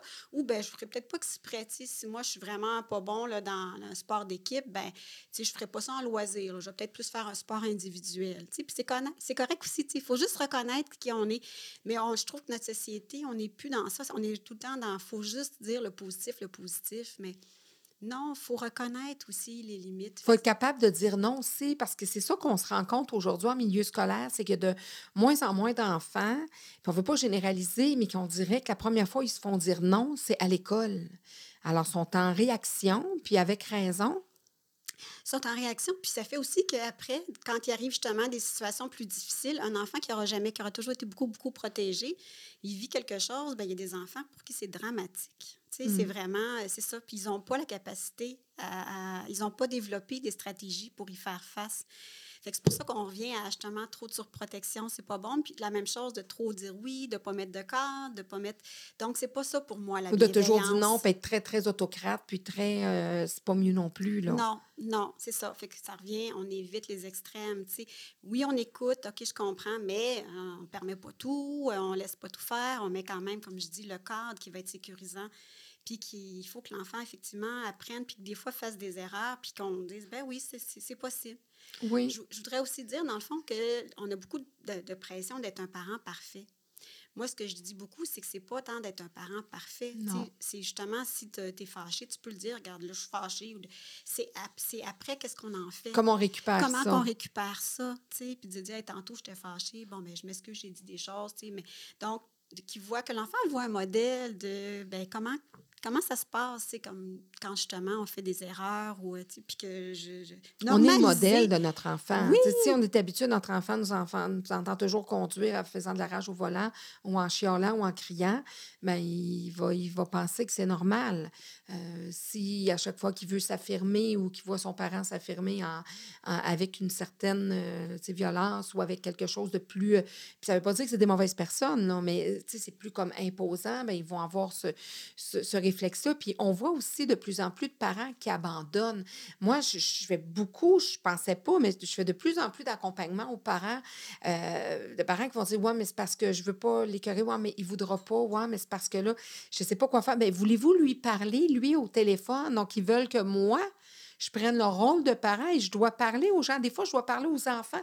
Des fois, ils ont juste 7-8 ans, puis le parent déjà au aucune discipline, aucune. Euh, et je dois, moi, dire écoute, ben, ah, mais il veut pas, qu'est-ce que je fais? Il veut pas. OK, mais puis là, on parle naturellement de système d'émulation, de système de récompense. J'accompagne le parent. Donc, il y a des parents qui abandonnent dans leur rôle de parent. Oui, mais en même temps, c'est ça, c'est que des fois, c'est on est on est pris avec justement tellement de ce qu'il faut, ce qu'il ne faut pas. Fait qu'il y a mm. des parents pour qui c'est plus difficile aussi de se retrouver puis dire, qu'est-ce que je peux faire de bon, qu'est-ce que je fais, à quel point que c'est correct, qui ont besoin de plus d'encadrement. Tu sais, il y en a des ressources pour ça aussi. Il y a des ressources d'aide pour, euh, pour les parents, mais il faut quand même toujours oublier, euh, ne pas oublier que nous sommes le parent. Oui. Donc, nous ne sommes pas l'ami de notre enfant, puis on a le droit de dire non, puis on n'est pas toujours obligé de justifier aussi. Bien, ça, c'est l'autre point. C'est drôle, hein? vous lisez dans mes pensées, parce que ça aussi, on voit ça beaucoup, surtout avec les enfants anxieux, les parents qui vont donner des longues, longues, longues explications. Il y a des enfants qui sont rationnels, qui ont besoin, d'entendre ça, sur les enfants opposants aussi. Des fois, là, on est là avec les longues, longues, longues. Fait que ça, c'est quelque chose que je travaille beaucoup avec les parents, dire il y a des situations où c'est comme ça, c'est comme ça. Puis non, il n'y en a pas de longues explications. Puis non, vous n'avez pas à tout justifier. C'est justement, c'est comme être porteur. Mais il faut, faut, que le parent. Euh, se convainc de ça. Il hmm. faut qu'il se convainc que là, ce qu'il fait, puis c'est correct de le faire. C'est là où souvent ils se disent Ouais, mais là, je vais-tu le traumatiser ou là, si je n'explique pas, il ne saura pas. Fait que des fois, c'est ça. C'est pas si simple au quotidien. Mais se garder en tête qu'il y a des situations où oui, on explique, puis il y a des situations que non. Surtout là, si on est dans le feu de l'action. C'est comme ça, c'est comme ça, puis tenez votre bout. Non, ça ne me plaît pas parce que j'ai décidé que c'est non, je ne suis pas d'accord, puis pour moi, c'est non. Oui. Ça, ça, peut arriver. Parlez-moi donc euh, de. Parce que c'est ça, je voyais, là, vous avez mis en application les techniques euh, particulièrement pour vous-même, euh, l'exposition graduée. C'est quoi l'exposition graduée? En fait, l'exposition graduée, c'est le fait justement d'avoir comme un objectif éventuel un objectif de ce qu'on voudrait faire, de ce qu'on voudrait atteindre, comme faire un exposé oral. Puis là, ben, on y va par petites étapes. Donc, on s'expose graduellement à ce qui nous fait peur.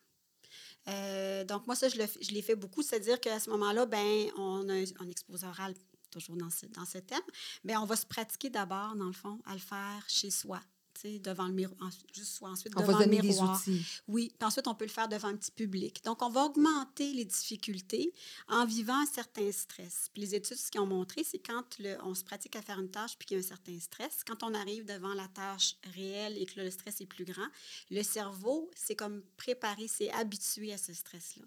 Le fait aussi de s'exposer, ça fait qu'on se pratique, on devient meilleur. Donc, euh, ben, on craint moins ensuite. La, visualisation peut être un outil aussi, j'imagine? Ça, ça, peut être par justement, ça peut être fait en imagination, comme un enfant qui a peur d'aller demander à son professeur quelque chose, il peut se pratiquer à le faire en imagination. Les nouvelles technologies, il y a toute la réalité virtuelle. Euh, ça, j'en parle aussi un petit peu dans mon livre. À Sainte-Justine, j'avais la chance de, travailler même en réalité virtuelle. Mhm. Euh, il y a plein de programmes en développement pour s'exposer. C'est comme, par exemple, c'est plus facile, un, un, avion. Donc, on va euh, simuler qu'on est dans un avion puis qu'on fait un vol en avion. Mais il y a la même chose, il y a des petits programmes qui existent même maintenant pour les exposés oraux. Fait qu'on on a une application, on le fait, puis il y a une, des commentaires genre, ben, avais, tu parlais pas assez fort, tu regardais pas assez ton public. Donc, il y a des petits commentaires pour t'aider à t'améliorer. Donc, tu te pratiques, mais de façon euh, virtuelle. Oui, il y a des outils, il y a beaucoup d'outils. Euh, il y a beaucoup d'outils. Mais le principe, encore là, c'est de ne pas rester avec sa part. Mm. Moi, c'est quoi ma valeur? C'est ça que je veux. Comme moi, je veux transmettre mon savoir, je veux aider les gens. Donc, j'ai, oui, je suis timide, c'est pas facile, mais je garde mon objectif. Puis, je, comment, je peux, comment je peux faire pour y arriver? Ça peut être aussi un enfant qui s'en va au secondaire, donc c'est un grand stress. Bien, graduer ça, c'est d'aller justement avec l'enfant euh, visiter l'école avant, faire le trajet avec lui, comment ça mm. va se passer, où tu descends, où tu montes dans l'autobus, ta carte où tu la mets. Donc, tout de l'aider à se préparer, se pratiquer. souvent même faire une petite carte de présentation pour son enseignante, présenter, essayer de dire penses-tu que ça va être une dame, penses-tu que ça va être un monsieur, si tu combats le nom de tes amis, qu'est-ce que ça peut, être de, se mettre dans le contexte. Dans le contexte, puis aussi euh, demander aussi aux jeunes, c'est quoi lui qui craint? Parce que souvent, comme adultes, nous, on a des idées de qu'est-ce qu'il pourrait craindre, mais les jeunes, souvent, c'est très pratico-pratique. Comme la peur du secondaire, on va dire, oui, C'était justement les, mes dernières questions par rapport à ça, c'est qu'est-ce qui, qui c'est ça, les peurs plus des jeunes? Enfants puis des adolescents, c'est quoi? Bien, je vais rester avec le secondaire tout de suite parce que j'étais dans le thème, mais la plus grande peur des jeunes au secondaire, c'est comment ouvrir mon cadenas. Oui. C'est ça. Alors, c'est sûr que oui. Perdre dans l'école. Oui, Ah, c'est ça. Donc, oui, il y a est-ce que je vais me faire des amis, est-ce que je vais être acceptée? Mais les autres, là, c'est ça, c'est souvent, tu sais, on, on, revient, les autres, ils vivent plus au quotidien, dans le concret. Donc, nous, des fois, on est rendu avec des peurs, puis qu'on se fait des scénarios, puis, euh, fait qu'il faut revenir beaucoup. Fait que moi, dans mon livre aussi, j'ai des petites grilles hein, qui évaluent de 0 à 10. Puis ça, pour les enfants, parce qu'il y a beaucoup de parents qui me disent aussi, mais, mais ils ne parlent pas, ou je ne le sais pas, c'est difficile. Bien, à ce moment-là, on fait des, j'ai des grilles de 0 à 10. 0, tu n'as pas peur du tout, 10, tu as peur. Dans, dans, mon premier livre, c'était avec une petite luciole. Euh, puis ça, les enfants, même qui sont moins à l'aise, ils vont vraiment pointer, ah ben c'est 8 sur 10. Donc, ça nous permet de voir le niveau de peur. Puis ensuite, moi, je décortique, je sous-décortique par contexte. OK, tu as peur, 8 sur 10 à l'école, mais mettons dans la cour de récréation, euh, pour un examen. Puis là, ça nous permet d'aller cibler exactement c'est quoi plus l'objet de sa peur. Des fois, c'est partout, mais souvent, il y a quelque chose qui lui fait plus peur. Puis là, à partir du moment où on sait c'est quoi, ben là, on peut voir avec lui, qu'est-ce que tu peux faire pour ça? Comment qu'on peut t'aider pour ça? Fait que ça, ça permet de mieux cibler de cibler ça. Puis c'est ça, votre outil, justement, aider l'enfant anxieux. C'est un guide pratique pour parents et enfants. Donc, vous avez plusieurs questionnaires euh, euh, qui aident le parent à identifier justement les, points euh, plus anxiogènes. Donc, des, des, des, questionnaires que le parent doit compléter. Oui. donc, d'aller valider. Puis ça leur permet de voir, OK, ben voici à peu près le niveau dans peut-être d'anxiété de mon enfant. Ou de... Oui, c'est ça. dans le fond, j'ai deux livres. Le premier s'adresse aux... C'est plus pour les enfants de 0-12 ans. OK. Il est très illustré. Il est vraiment avec il y a une histoire, le conte de la Luciole, euh, qui permet d'expliquer de, de, les notions liées à mm-hmm. l'anxiété. Puis il y a beaucoup de, justement de questionnaires à compléter par le parent. Euh, c'est un livre donc euh, que les, en général les parents, les intervenants aussi, beaucoup d'intervenants l'utilisent. Euh, mais le, format est gros. Donc, mm. c'est ça, les libraires souvent aiment moins avoir ces gros formats-là. Fait que donc, ma, la directrice des éditions m'a dit que ça serait bien si on pouvait en faire une version peut-être plus, plus petite dans une autre collection. Et euh, un peu comme euh, les travaux de rénovation, j'ai dit, ben, quand Alors, quand je vais ajouter les ados, quand je vais leur mettre à jour avec des notions plus axées sur les nouvelles connaissances, la génétique, le, fonctionnement du cerveau et tout le recadrage cognitif, donc euh, toute une nouvelle approche là, que j'intègre. donc, lui, il y a moins d'outils à cocher, mais il y a mm-hmm. quand même aussi beaucoup, beaucoup d'outils pratico-pratiques. Mes livres se veulent des outils pratico-pratiques. Pour les, les parents. Pour les parents, pour, les, parents aussi. Quelque chose de. C'est sûr qu'il euh, y a beaucoup de notions théoriques, mais il y a aussi beaucoup de choses pratiques parce que je voulais qu'un parent puisse euh, avoir le choix dans ce qu'il peut proposer. Puis ça se lit bien aussi, donc c'est quand même bien. Euh, puis on peut aller par le. On n'est pas obligé de lire de la page 1 à la, la page. On peut déjà aller voir qu'est-ce qui nous interpelle. L'exposition au cauchemar, par exemple. Donc, on peut déjà avoir les thèmes, dire ben, écoute, moi, ça, ça m'interpelle plus. Puis d'y aller euh, au besoin d'un guide de consultation aussi. Euh, donc, et l'anxiété chez les plus jeunes, qu'est-ce que vous voyez le plus? Bien, il y a beaucoup d'anxiété de séparation, hein, retrouver Mm. sans son parent. Ça, c'est vraiment quelque chose qui. Puis, les enfants, en général, plus, plus on est jeune, plus c'est des peurs associées au physique. Donc, se blesser, se faire mal, être envahi, les monstres. Euh, donc, puis plus on vieillit, plus c'est, dans le fond, dans les craintes en lien avec l'acceptation sociale qui prennent de l'ampleur. Euh, dans, dans, les choses de séparation, euh, c'est plus difficile, surtout avec les familles qui, s'éclate de plus en plus. Hein. C'est la réalité de, de plusieurs. Euh, puis ça aussi, euh, quand il y a une séparation, on pourra en parler longtemps, on pourra faire un podcast juste là-dessus de qu'est-ce qu'on peut éviter quand on est en train de se séparer en tant que parent, parce que les enfants vivent des choses, surtout des enfants anxieux, c'est encore pire. Oui, euh, ce que je pourrais dire, c'est que tous les stresseurs, comme euh, une séparation, déménagement, c'est des grands stresseurs, mais tous les stresseurs ne sont pas égaux pour chaque enfant. C'est beaucoup dans la perception, dans comment c'est vécu. Donc, le positif de ça, c'est que le parent, en le sachant, peut aussi essayer d'amener, de, de, de, de faire en sorte que l'expérience se vive le mieux possible. Donc, ce n'est pas parce qu'un événement reconnu comme étant stressant, même le passage au secondaire, qu'il va l'être pour tous. Euh, tu sais, comme la mort d'un grand-parent, ben, pour mm. un enfant qui était très, très proche de son grand-parent, ça va être très difficile, mm. mais pour un autre qui le voyait moins, donc ça n'aura pas d'impact. Non, c'est ça, ça C'est pour dire que tout est relatif, puis c'est beaucoup dans la perception de comment c'est vécu. Donc ça, en gardant ça en tête, ben, qu'est-ce qu'on peut faire pour que notre enfant lui perçoive ça comme étant euh, moins euh, stressant? Comment, comment l'aider à l'apaiser avec ça? Là, vous avez quand même fait une expertise, vous avez consacré votre vie pendant 25 ans justement à, cette réalité-là. Et en tant que maman aussi, parallèlement à ça, vous avez été confrontée à ça, à la naissance de votre belle Camille. Oui, oui, vraiment, c'est particulier. Hein? C'est ça, c'est comme si, je, oui, autant mon rêve était de travailler à Sainte-Justine, autant à un moment donné, c'est devenu mon cauchemar parce que ce que, j'expliquais aux parents, ce que je nommais, ce que je dépistais, ben je voyais peu à peu que ma fille avait aussi les mêmes euh, comportements. Donc, euh, ce qui était particulier pour ma fille, c'est quand elle est née, elle avait l'air tout à fait normale. Il n'y avait pas rien qui était évident. Ce n'est pas comme une malformation évidente comme mes parents avaient eu. Euh, et puis, ça a pris là, 18 ans avant qu'on trouve ce qu'elle avait. Donc, elle a un mmh. syndrome génétique extrêmement rare. Ça s'appelle le syndrome de Cohen. Il y en a, il y en a presque, je pense qu'il y en a quatre là, au, au, Québec. C'est vraiment, vraiment rare. Donc, son père et moi, on était porteurs du même gène euh, défectueux. On a tous mmh. à peu près entre 5 et 6 gènes défectueux. Il faut juste pas qu'on se retrouve avec un partenaire qui a le même. Mais ça, on ne le sait pas. Non, on rencontre quelqu'un. C'est quoi tes gènes? Attends, on va faire un test de gènes. Ça. Éventuellement, la science va nous amener à ça, puis avec les enjeux que ça amène aussi. Oui. Euh, mais bon, toujours est-il que euh, c'est ça. Alors, moi, ben oui, j'ai été confrontée à ça. Fait donc, ma fille avait des retards de développement et été confrontée aussi au déni. Mm. Parce que j'étais hein, spécialisée dans le développement. Alors, moi, je savais par cœur ce qu'un enfant de deux mois se posait de faire, quatre mois, six mois, puis ma fille ne faisait pas ça. Puis je me disais, ben ah, c'est parce que oui, bon, elle a, elle a du reflux. Ouais, il y avait toujours une raison médicale qui expliquait ça. Donc, ça m'a pris du temps avant d'accepter. Et quand j'ai vu qu'elle avait un retard, euh, le, neurologue nous avait dit, elle a, elle a des, probabilités d'avoir un trouble d'apprentissage.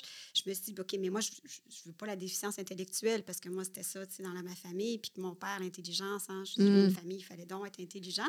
Donc, alors, j'ai tout fait, je l'ai stimulé, mais je l'ai stimulé, là, justement, là, tu sais, pour que puis quand elle a eu sa première évaluation à l'âge de 5 ans au niveau intellectuel, elle était à la limite, à un point d'être dans la déficience intellectuelle. Sinon, elle était dans, dans la zone qu'on appelle plus lenteur.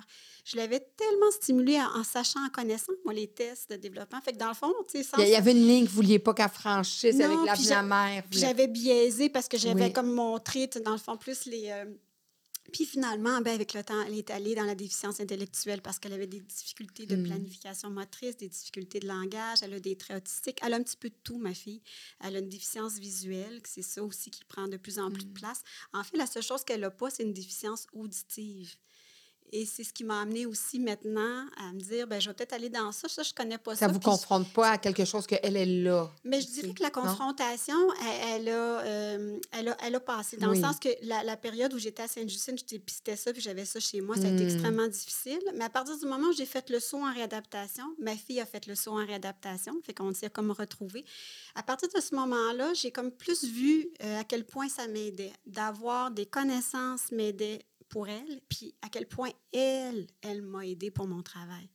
ça, ça, ça, me rend émotive parce que, mon Dieu, qu'aujourd'hui encore, des fois, j'ai des parents là, puis qui vivent des choses, puis je, pense que des fois, tu as beau dire, tu as des connaissances, mais tant que tu ne l'as pas mmh. vécu, c'est difficile. Mmh. Puis il y a des exemples qui vont me donner, que, ou moi, des fois, je vais leur dire, ça se peut-tu que ça? Puis là, ils me disent oui. Puis je vois qu'ils trouvent ça comme étrange parce que tant que tu ne l'as pas vécu, c'est ça. C'est difficile pour toi de, de, de, de savoir. Mais moi, je, fait que ça m'aide tellement à pouvoir des fois dire, ben essayez ça, ou tu sais, mon expérience euh, de, Oui, puis, puis là, moi, je, sais que souvent les scientifiques, puis euh, surtout votre père qui est très scientifique, moi, j'ai des amis médecins, puis eux autres sont très sur la science, puis des fois, je leur dis, ben oui, mais apparemment que t'es la femme.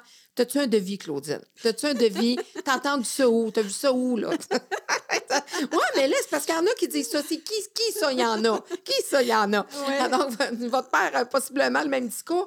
Mais par contre, je vais aller dans un côté un petit peu ésotérique parce que, bon, moi, c'est ce que je disais à mon fils qui veut devenir médecin. Je dis là, là c'est le fun, là, la science, mais si tu t'ouvres à autre chose de plus grand que la science, pour moi, tu vas faire un meilleur médecin.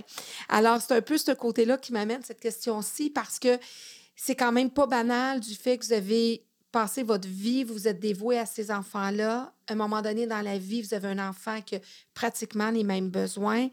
Y a-t-il un côté un petit peu ésotérique derrière le scientifique, derrière euh, tout cette, cet aspect concret-là scientifique qui vous dit, là, attends, là, cet enfant-là ne m'a pas choisi pour rien? les enfants nous choisissent. Moi aussi, j'étais un petit peu là. Moi, quand je viens dans les autres églises, c'est là que les, larmes me viennent aux yeux. Mais je me dis, il, là, il doit avoir un côté un peu irrationnel qui dit Attends, là, c'est ça. Il y a quelque chose qui s'est passé au-delà de la, de la science. C'est une très, très bonne question. En fait, je vous dirais qu'il y a eu une période où, puis je pense que ça fait partie du deuil aussi, qu'on se dit, ben, pourquoi moi? Pourquoi? Il y, a, une nuit, j'étais tellement épuisée parce que mon enfant n'a pas dormi pendant les cinq premières années de sa vie. Hmm. J'étais tellement épuisée qu'il y a une nuit que je me suis demandé, je me rappelle, j'ai évoqué la divinité. J'ai dit, là, hmm. s'il y a quelqu'un plus haut, là, faites quelque chose parce que j'en peux plus. J'étais complètement épuisée. Puis le lendemain matin, je me suis levée, puis je pense pas que je sais pas, hmm. j'ai pas eu l'impression que c'était rien passé, puis j'ai continué, tu sais, mon bout de chemin, tu sais. J'avais beaucoup de support de, hmm. de, ma famille, une chance que ma famille était là. Mais je me suis souvent questionnée, qu'est-ce que... Puis il y a, je pense qu'il faut faire, il faut, trouver un sens, parce que sinon... Euh, moi, premièrement, je me suis dit, ben, c'est pas parce que je vis ça que ça va m'empêcher d'avoir une belle vie. Mm. D'ailleurs, j'ai fait plein de réalisations. Mais il faut dire que ma fille n'est pas non plus lourdement handicapée. Ça, c'est pas la même chose. Si elle devait être gavée ou euh, je pourrais, c'est autre chose. Puis je, sais que c'est pas évident pour ces parents-là.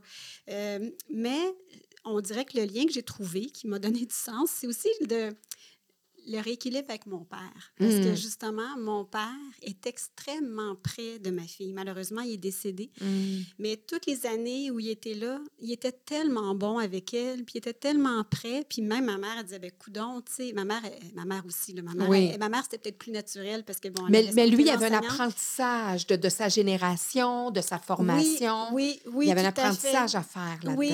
Fait qu'on dirait que lui, je pense d'avoir vu ça, je pense que ça lui a comme je pense qu'elle a bouclé la boucle. Avec elle a choisi son grand-père aussi. Ben, on dirait qu'il y a comme quelque chose que la boucle. Puis je me suis dit, ben c'est comme si le, j'espère que, puis on ne sait pas si dans les générations futures, hmm. Camille, elle n'aura pas d'enfant. C'est, mon seul enfant. Hmm. Mais je me disais, ben, j'espère que la boucle d'avoir, hmm. d'avoir un drame en lien avec un enfant va se terminer. Fait, fait, quand je le vois comme ça, je me dis, ben c'est ça mon rôle. Puis je pense que euh, le fait aussi que j'ai ces connaissances mm. de nature aussi, que je suis mm. quelqu'un de plus doux, euh, je pense que ça m'aide. Mais ça n'empêche pas que des fois, c'est lourd. Ben oui, oui. Puis, tu sais, il faut se dire aussi que vous étiez quand même outillés, même si justement, des fois, euh, même si on a le nez collé dessus, c'est nos enfants, c'est une autre chose, mais vous aviez quand même des connaissances, vous aviez des contacts aussi. Je veux dire, euh, vous étiez privilégié à travers ce malheur-là ou ce, cette situation-là. Il faut penser aux parents qui n'ont pas ces avantages-là, qui n'ont pas ces privilèges-là, qui sont la plupart du temps, il y en a bien plus qui n'ont pas ces privilèges-là et ces connaissances-là et ces, ces expertises-là euh, que, comme vous, là, qui aviez tout ça. Là.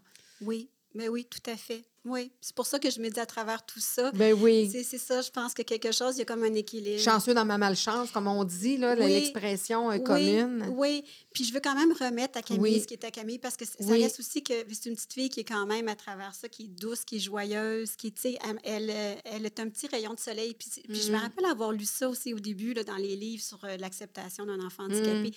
Puis j'avais lancé le livre en disant, ben voyons, on doit voir si c'est vrai que les enfants-là peuvent être des rayons de soleil. C'est bien trop difficile, c'est difficile, c'est pas... Puis, euh, puis maintenant, je, je, le comprends. Là. Maintenant, je, je le vois, de ce côté-là. Même si c'est parfois difficile, elle apporte aussi. Mais je continue à dire qu'elle, elle a tellement, sans savoir, elle m'a aidé à devenir une meilleure personne. Mm. un meilleur parent, diminuer beaucoup moi, mes exigences, hein, qui étaient dans l'apparence. Que vous aviez-vous vécu? Oui, oui, oui. Donc, euh, tu sais, les premières fois... Là, vous pouviez pas, il y a des choses que vous ne pouviez pas reproduire de toute façon. Non, puis de me retrouver avec elle dans un, magasin qui dit bonjour à tout le monde, puis des fois bizarre aussi parce que le décorum, euh, décorum, on oublie ça. Et moi, je viens de moi le décorum, fait que les ben c'est ça. Alors, euh, fait que j'ai lutté, j'ai lutté. À un moment donné, je me suis dit ben non, j'ai pas le choix, je l'accepte comme elle est là, tu sais. Fait que mais encore des fois pareil, je choisis mes batailles. Puis ça, c'est quelque chose que j'ai un conseil que je voudrais donner aux parents. S'il y a des journées que je suis plus sensible, que ça me tente moins de me faire mm. regarder, de peut-être me mm. faire juger, ben, je sors pas avec elle. C'est ça. Hein? Vos, limites, quand on parlait de limites de parents, c'est ça, parce qu'il faut pas se dénaturer, il faut pas s'oublier non plus là-dedans, tout en étant dans l'acceptation. Puis, euh, puis des fois, il y a des moyens. Moi, je me souviens, j'ai une cousine justement qui avait une fille, une enfant lourdement handicapée qui est décédée, mais quand même plus tard. Puis à un moment donné, elle est arrivée dans une église, dans un mariage, mais la petite, elle criait, elle avait des sons, elle faisait des sons de façon. Euh, puis là, elle se faisait regarder, puis même, tu sais, je pense même qu'à ce moment-là, le curé, vu qu'elle était comme en avant, voulait peut-être qu'elle se recule. Puis bon, on était dans une église, elle a dit, regardez, elle a dit, bon Dieu me l'a donné de même, là. Ben, on va l'accepter de même fait que c'est sa façon. Là. Naturellement, il n'y avait pas des mots scientifiques, elle n'avait pas, euh, pas du tout, du tout votre formation, votre expertise. Elle, regarde, elle, elle était dedans, elle était dans le concret, euh, puis elle, elle, dans l'acceptation, puis etc. Mais regarde, eux autres, ils l'amenaient partout, leur fille. Puis on, parle de plusieurs années derrière, donc moins encore de, d'acceptation, moins de, de connaissances, d'informations par rapport à ça. Puis ben, elle, c'est sa façon. Regardez, bon Dieu a voulu me le donner de même, me la, donner de même, ben c'est ça. Ben, elle, va être ici, puis elle va rester, elle va être... Euh, mais, ah, je ne la mettrai pas dans, dans, le dernier banc de l'église, parce qu'elle est comme ça. Fait encore là, ça, c'est propre, effectivement. Dans l'acceptation, oui. Puis c'est ça. Puis moi, des fois, ben c'est ça, j'ai le plus le courage. Des fois, j'ai pas le courage. Non, c'est correct. Des fois aussi, tu comme dans des concerts de musique ou de la musique classique, ben maintenant, je sais qu'elle va parler ou pas. Là, je me dis par respect pour les musiciens. Ben oui, c'est sûr. C'est tout ben ça. Oui, je pense qu'à un moment donné, c'est ça. Il faut C'est ça. Puis tu sais, des fois, c'est ça, on est, comme on dit, des fois, notre façon de vivre les choses, c'est plus dans la confrontation parce que le parent aussi, ça l'aide à avancer. Des fois, il est plus dans la confrontation de dire, regarde, ben moi, j'accepte mon enfant. Donc, il y a un cheminement à faire de dire, ben là, les autres vont l'accepter aussi, c'est comme ça. Il ne faut pas généraliser, mais euh, c'est de dire qu'il faut se donner le temps en tant qu'être humain de vivre les choses, peu importe. Puis si on donne ça à nos enfants comme exemple, ben ça va.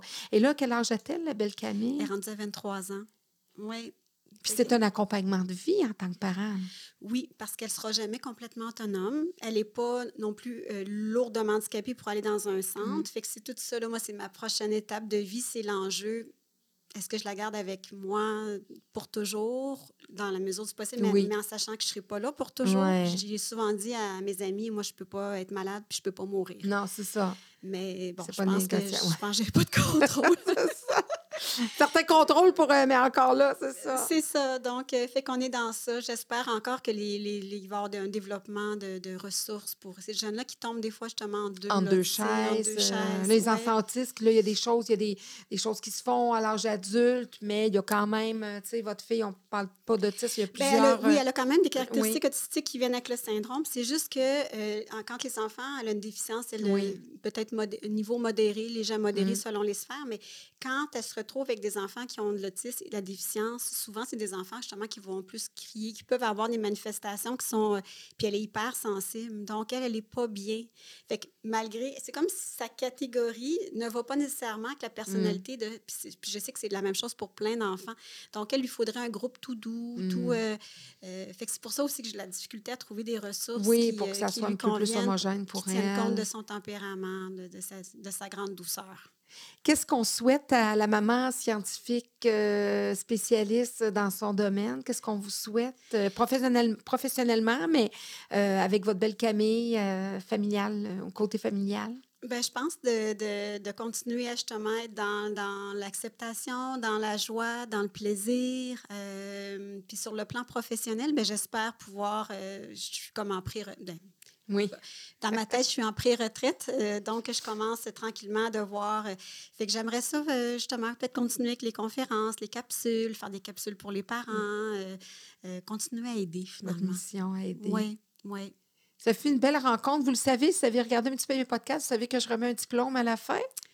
Oui, la, plupart ne les écoutent pas jusqu'à la fin, donc ça demeure une surprise. Est-ce que c'est une surprise? C'est une surprise. oui, j'ai écouté les débuts, j'ai pas écouté jusqu'à la fin. Je trouve, ça, je trouve ça vraiment bien parce que malgré 70 podcasts, la plupart sont surpris de dire ben là, écoute, euh, hein, j'ai un diplôme. Naturellement, ça ne fera pas le poids. Euh, il y en a qui sont bien contents de l'avoir parce que, bon, leur parcours de vie fait en sorte qu'ils n'en ont pas beaucoup. bon, ça ne fait pas le poids par rapport au vôtre, à ce que vous avez reçu, mais c'est quand même, c'est un, un diplôme euh, humain, si on peut dire, et de votre passage ici. Certificat d'engagement décerné à Dr. Sophie Leroux pour ses 25 années à travailler auprès des enfants et des adolescents en réadaptation physique, pour ce rêve qu'elle a atteint en ne le perdant jamais de vue, pour la gestion de l'anxiété qu'elle a mise en avant-plan dans sa pratique, pour le dépistage des troubles de développement dans lequel elle s'est investie, pour les nombreuses chroniques écrites, pour ses années d'engagement à l'hôpital Sainte-Justine, pour ses deux livres portant sur l'anxiété chez l'enfant et l'adolescent, pour tous ces enfants traités, réhabilités et accompagnés, pour toutes ces familles soutenues et comprises, pour l'honneur qu'elle fait à son père de s'être laissé guider et accompagner par la bienveillance de celui-ci, parce qu'elle a su choisir l'essentiel malgré sa grande passion pour son travail et son engagement, parce qu'elle a mis la conciliation travail-famille en avant-plan, parce qu'elle travaille toujours à être une meilleure maman. Merci, Sophie. Mon Dieu, merci, c'est touchant. Merci, quel beau mot. Oui, c'est des diplômes de vie. Fait sont, des fois, ils ont un petit peu moins d'impact professionnel, mais ils ont leur impact. Euh, oui, ben en fait, c'est bien parce que justement, j'ai plus eu les récompenses professionnelles, mais les récompenses humaine, hein? on en a moins. Fait que merci beaucoup, c'est vraiment apprécié. Ben oui, puis de, de changement au nom de toutes ces familles que vous avez accompagnées, parce que, veux, veux pas, euh, être à Sainte-Justine, on dit souvent dans la douleur, dans, dans la peine, dans, dans la réalité de, de, familles qui vivent des choses que d'autres familles, que la majorité ne vivent pas. Alors, c'est d'accompagner toujours de donner la main à chaque fois à des familles, à des enfants et qui vivent un malheur, là, peu importe euh, à quel degré ils le vivent. Euh, puis c'est à chaque jour de votre quotidien de prendre une partie de vous-même pour accompagner ces gens-là. Donc, c'est une mission. Quand on dit toujours, ben, c'est une profession, oui, c'est une profession, mais il y a certaines professions qui, indéniablement, doivent être accompagnés d'une mission. En tout cas, c'est dans mon livre à moi, c'est comme ça, puis c'est là qu'on fait les meilleurs accompagnements. Alors, merci pour toutes ces familles-là et pour cette rencontre, de vous être, d'avoir pris la peine de venir passer ce temps-là avec moi. Merci beaucoup. C'est terminé.